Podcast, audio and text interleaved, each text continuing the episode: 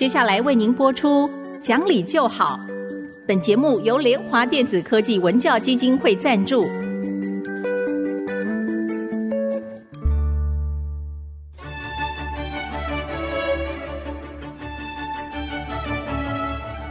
在日常生活当中，人们的不理性行为经常是隐藏在看似理性的包装和掩盖之下，很难被察觉。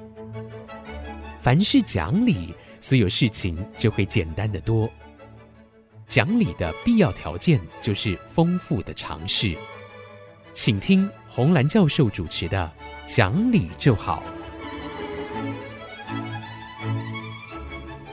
这里是 IC 之音足科广播电台 FM 九七点五，各位听众朋友您好，您现在所收听的节目是讲理就好，我是红兰，我是田丽云，听众朋友好，老师好，田老师好，我最近啊，每个星期去上一次书法课，哎呀，真好。我们学学生时期啊，是练书法，那时候一直想把字写好，可是硬笔字写的还行啊，书法就是不行。无意中呢，这个愿望终于达成了，就去上书法课。其实字也没有变漂亮，可是有一件事很棒，就是你坐在那里两个小时，安安静静。我每次还提早一点去，因为觉得我做的功课不够多。那个安静下来，气定神闲的，好愉悦。每次下课都不想走，哎，这样子啊，我就觉得好想让很多家长，你可不可以带你的孩子去写书法？那你要不要多介绍一下这个？因为我是没有上过书法的课哈。啊，我刚刚听您讲两个小时，我想说怎么坐得住啊？哦，可以，一下子时间就过，觉得 过得好快哦。讲到书法哈，我们最近啊，因为学期末嘛，我们都改考卷啦。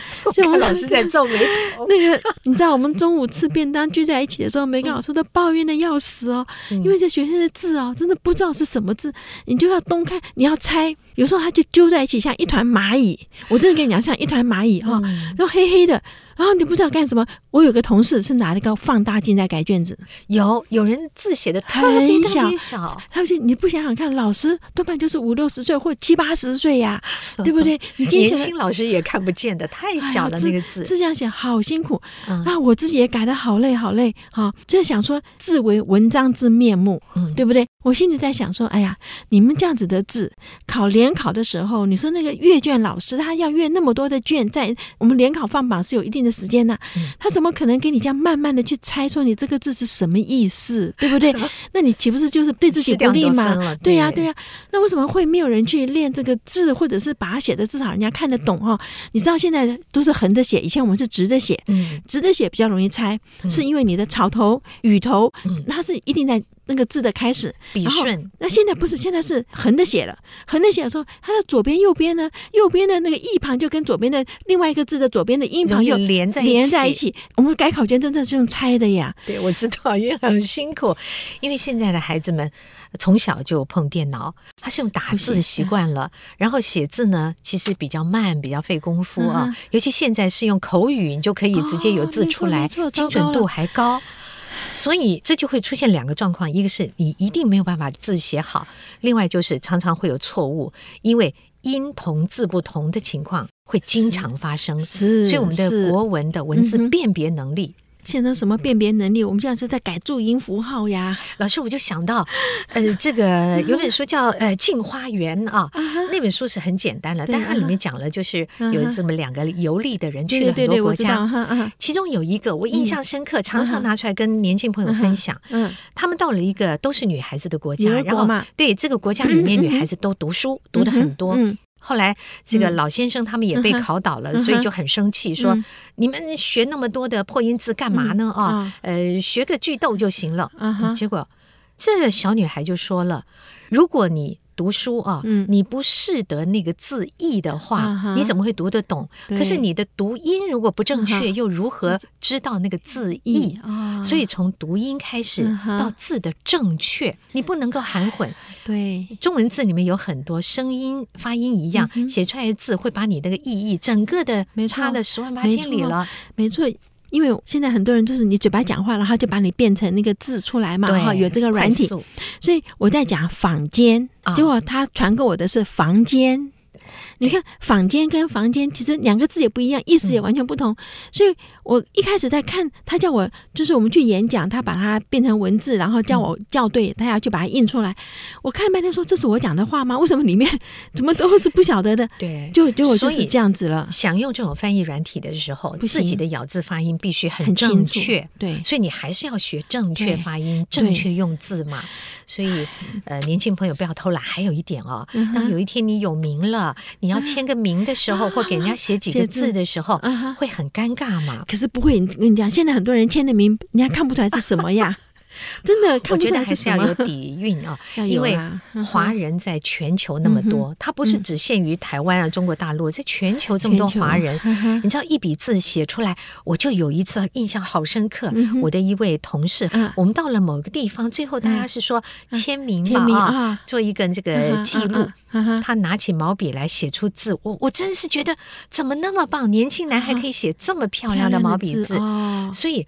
我们对这个人，你就会觉得他啊，这个是底蕴比较深了。你对他也特别的客气友善。对对，没有错，没有错。你觉得你觉得他值得你敬佩了吗？而且将来做事会信赖他，因为你居然可以有耐心练出一笔好字，是有，我觉得是有关系的耶。怎么样去教我的学生呢？你知道，我昨天明明是在改考卷，可是我觉得我在改小学生的，因为有很多注音符号，前额叶皮质，这是我们讲了一千次的东西，他那个“额”字不会写。对，他用个注音符号，那就是“鹅”嘛，对不对？哦、那我觉得。寒假期间啊，以前的寒暑假，学校会规定你一定要写多少篇大字、小字，小字都有。虽然大家都赶到最后一天才来 挤出来，可是我觉得这个功课还是可以保留一下。我们请爸爸妈妈来给孩子们呢做这件事情。其实写字啊，它有一点小仪式啊，对，感觉很愉快。你看，先铺上一层这个怕粘到桌子嘛，有一层软软的布巾，对，然后放上你的呃文房四宝啊，开始提笔。练，然后还要我们去分辨哪一种笔、什么样的毛写什么样字比较好。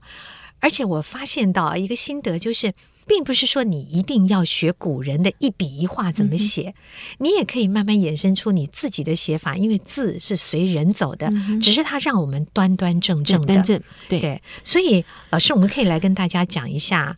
写字的好处跟写字的一些必须注意的原则，我们真的让父母亲是不是先为孩子们准备好文房四宝？哎呦，我想问你啊，现在家长知不知道什么叫文房四宝啊？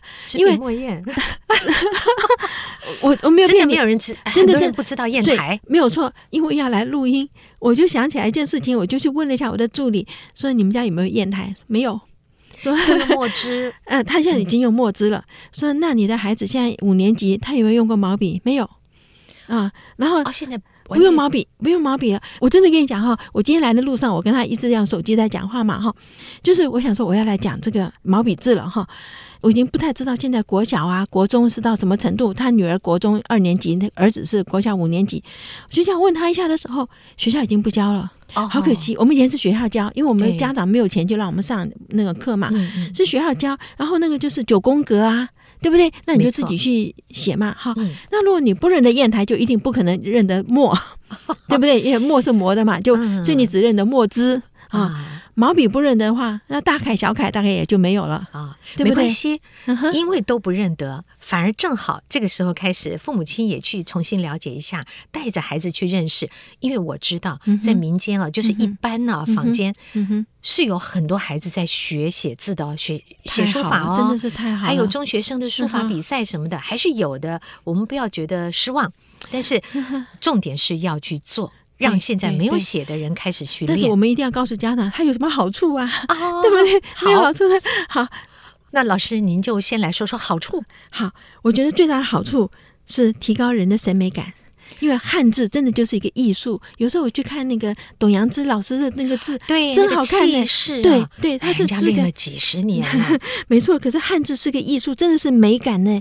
那个你看我们看的字帖哈，那种字背后的精神，像我们以前练那个呃颜真卿的麻姑那个，我就对颜真卿非常的敬佩。嗯、那个字就是看到这个人呢、欸，对，真的有一句话说：“嗯、铁画银钩藏雅韵，嗯、粗为浓淡漫馨香。”你看他就是在讲这个写字啊、哦，对对对，艺术感，艺术感。对，嗯、一个好的字哦，看起来真的很舒服。看字展，有的人就说字有什么好看？字展跟画展一样好看。嗯，每次人家形容写草书的时候都说：“哎呀，要先喝一点酒啊，醉了之后，你就想象那个字的那个醉态姿势，对，很美啊。对，字很美，真的是。然后呢，写书法改变人的气质，是气质哈，对不对？安安静静坐三个钟头哦，对，调心养气。我觉得真是调心养气，而且写字，你的心思一定要安静。是你心很浮躁，写不出来的。对。然后现在这么多孩子。没有办法专注，我们说这个注意力缺失，嗯、写毛笔字就可以了嘛，是对不对？对啊、哦，所以真的是那个临帖，你自己写字、读帖什么都可以。我家里有一本是故宫出的，就是那个故宫收集的那些字哈，嗯、然后他把它变成一本书。嗯、我真的觉得说，我因为我现在是没有办法有时间来写字，可是有的拿出来看，甚至就是那个。天地玄黄那个那种千字文，我都觉得看得很舒服，是可以看出意趣的。对，嗯，这一阵子好像在展出秦孝仪先生的书法展吧，或者反正在国父纪念馆呐，或者是中正纪念堂管理中心，他们常常都会有书法展。对对对，没错，都有，而且是免费的啊，跑去看啊，这个提升你自己的气质还有涵养嘛，尤其是哈写书法练你的意志。对，这三天这些打鱼两天晒网是不行的，是不可能的。所以人家说那个，我们说说王羲之写掉一缸的水有没有？还有洗黑一个池塘的 洗笔。对，我有一个同班的书法同学，他一天写十小时，当然是因为他已经退休了。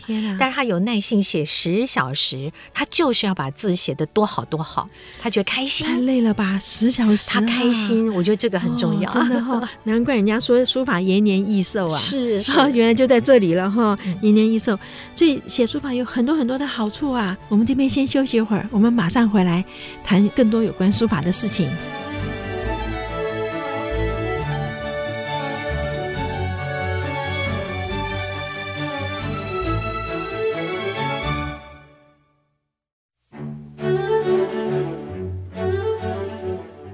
欢迎各位再回到讲理就好的节目，我是红兰。老师刚刚讲了不少写字的好处，我们指的是写毛笔字。写毛笔字，对。其实虽然大家现在觉得学校都不太教了。不过外面还是有教书法的，嗯、我觉得父母亲如果您有心的话，上网查一下，嗯、一定查得到。查得到哈，嗯、我觉得写书法真的，我看到最好的就是使孩子专心。嗯，因为我们现在知道说，父母亲最大的忧虑是孩子上课不专心，嗯，或者是回家做功课不专心。也就是一个妈妈告诉我，她说学校的功课不能抱怨多，她孩子好好的做，她认为一个半小时可以做得完，但是孩子一定要做三个半小时。啊，不专心，不专心，坐下爬起来，外面只要有一点声音，他一定跑起来去看。嗯、那他就一直来问我说：“有什么办法？有什么办法？”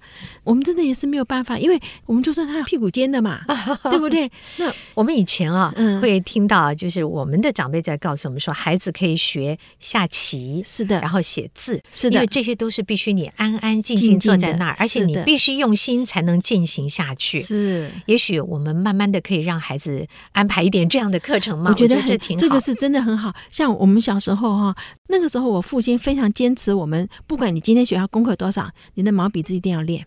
那讲到写毛笔字啊，嗯嗯、除了它有好处之外，在学习的过程里要很小心，因为有一些错误犯下去之后，不只是字写不好看，还会使身体受到伤害。因为写毛笔字要端端正正，要坐正，就不能歪着哈。嗯、所以你知道，我从来没有把腿翘起来，因为那是不可能的事情。你腿一翘起来，你就不可能写毛笔字。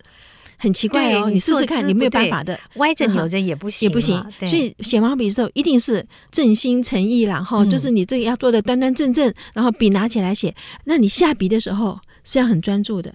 对，还有呢，写字的时候，嗯，很多小朋友一定是这样，在家里面写功课，歪着歪着写，然后灯光怎么照过来，他就趴着那个作业，越趴越近。对，不可以。写毛笔字的时候，正好训练他们，你一定要坐端正，是，然后这个眼睛。脖子都不可以弯下太多，因为这两个部分都会受伤。是的，所以你也是很奇怪，就是我们写铅笔字真的是头越歪越低，可是写毛笔字你就没有办法，你一定要是坐正，手一定要这样子。很多小孩子在写功课的时候，因为是斜着趴着，他后来会造成斜视。哦，然后我们也看到有一些人字写的就是斜的，嗯、那真的很难看，那改不过来。你这样讲，我就想讲，我那天改考卷，我看了一个孩子全部是四十五度斜，那我是想说你是怎么了？真的，啊、那因为他们就是你讲的了，是习惯的，歪着头趴在桌上这样写出来的笔画，一定不会是端正的嘛。对，其实从小训练孩子写毛笔字哈，除了我们刚刚说正心诚意哈，你就教他一个。就做功课，或者是说我们做人吧，就是端端正正嘛。嗯、这个要从小教的。对，还有拿笔，很多人都觉得拿笔要握得很紧，哦、因为我们比如说，嗯、呃，上面把你笔抽掉，你都不会被抽走，不然就会挨打。对了，我们小时候是这样，嗯、可是现在呢，老师跟我们讲，他说你只要把笔哦握稳了就好，不要紧，不要硬的把那个手指头弄得哇好硬好紧哦。他说很硬就不能写了，你这样写出来，对，手会痛会受伤。他说：“你把笔握稳了就好。”对。那我们会很着急，说我的一直就是写不漂亮啊，像左边去的这个一撇啊，尤其是拉长的时候，像数目字那个九字，是一横一弯，然后一撇嘛，那撇都写不好。老师都说不要急，不要急，你的笔不要因此抓得特别紧。他说，当你熟悉了这个毛笔之后，你自然轻重就会抓得很稳。没错，所以他就训练我们的耐心啊，对，不要急躁。这是写毛笔字最好的地方哎，就是。你急不得，嗯，然后抓笔的时候，家长们要注意，我们很多人拿筷子拿得很低，写字的时候把手压得很低，其实不只是仪态上不好看，写出来的字或是吃饭的时候一定也不好看。我们学毛笔字的时候，那个拿笔的方式很好看的呀，对对，然后你要拿在笔的什么位置上，对对，是的。因此有一个要求是，笔的高低一定要适当。呃，孩子如果拿的手法不对的时候，父母亲要留意。是是是。还有就是，很多孩子会好玩嘛，那大人也许觉得好啦，随便抓几句话你写就好，不行哦。写毛笔字的时候，自己乱写，不去临一个碑帖啊，那真的写不好。对对对，我跟我妹妹两个人学毛笔字的时候，我父亲就挑不同的帖给我们临哈。嗯，因为我那时候也有问我爸。我爸就讲说，我的个性去临颜真卿的《麻姑仙坛记》比较好，叫我妹妹你去临那个褚遂良的那个《雁塔圣教序》，因为家里有这个现成的帖嘛，就拿来看的时候是觉得的确有点不太一样哈。颜真卿就是有点那种四四方方瘦瘦的，然后褚遂良呢就比较就就是不太一样。后来我觉得我爸是很是真的是因为每个孩子的个性是不一样，每个人的字后来。就是会因为你连的铁不一样，字就不太一样了。对，嗯、所以倒还好的是，我们的老师跟我们讲啊，呃，开始学的时候，嗯、当然有老师我们挑了铁，嗯、他会教我们这个他的笔腕的运用等等啊。但是他后来他就说，你可以随自己去发展，哦、你喜欢什么样字都可以。嗯、我看他用这个小楷的那个字写了瘦金体。来抄写一篇文章，我看了就是觉得哇，美的让你，我觉得真的有时候看到是美的，这个心惊动摇啊，对。所以我才觉得说字真的是文章的面目哈。今天看古人字，或者我们看故宫里面那些字，所以你去看的时候，你就看完以后，你就是觉得很舒服，是说不出来的感觉。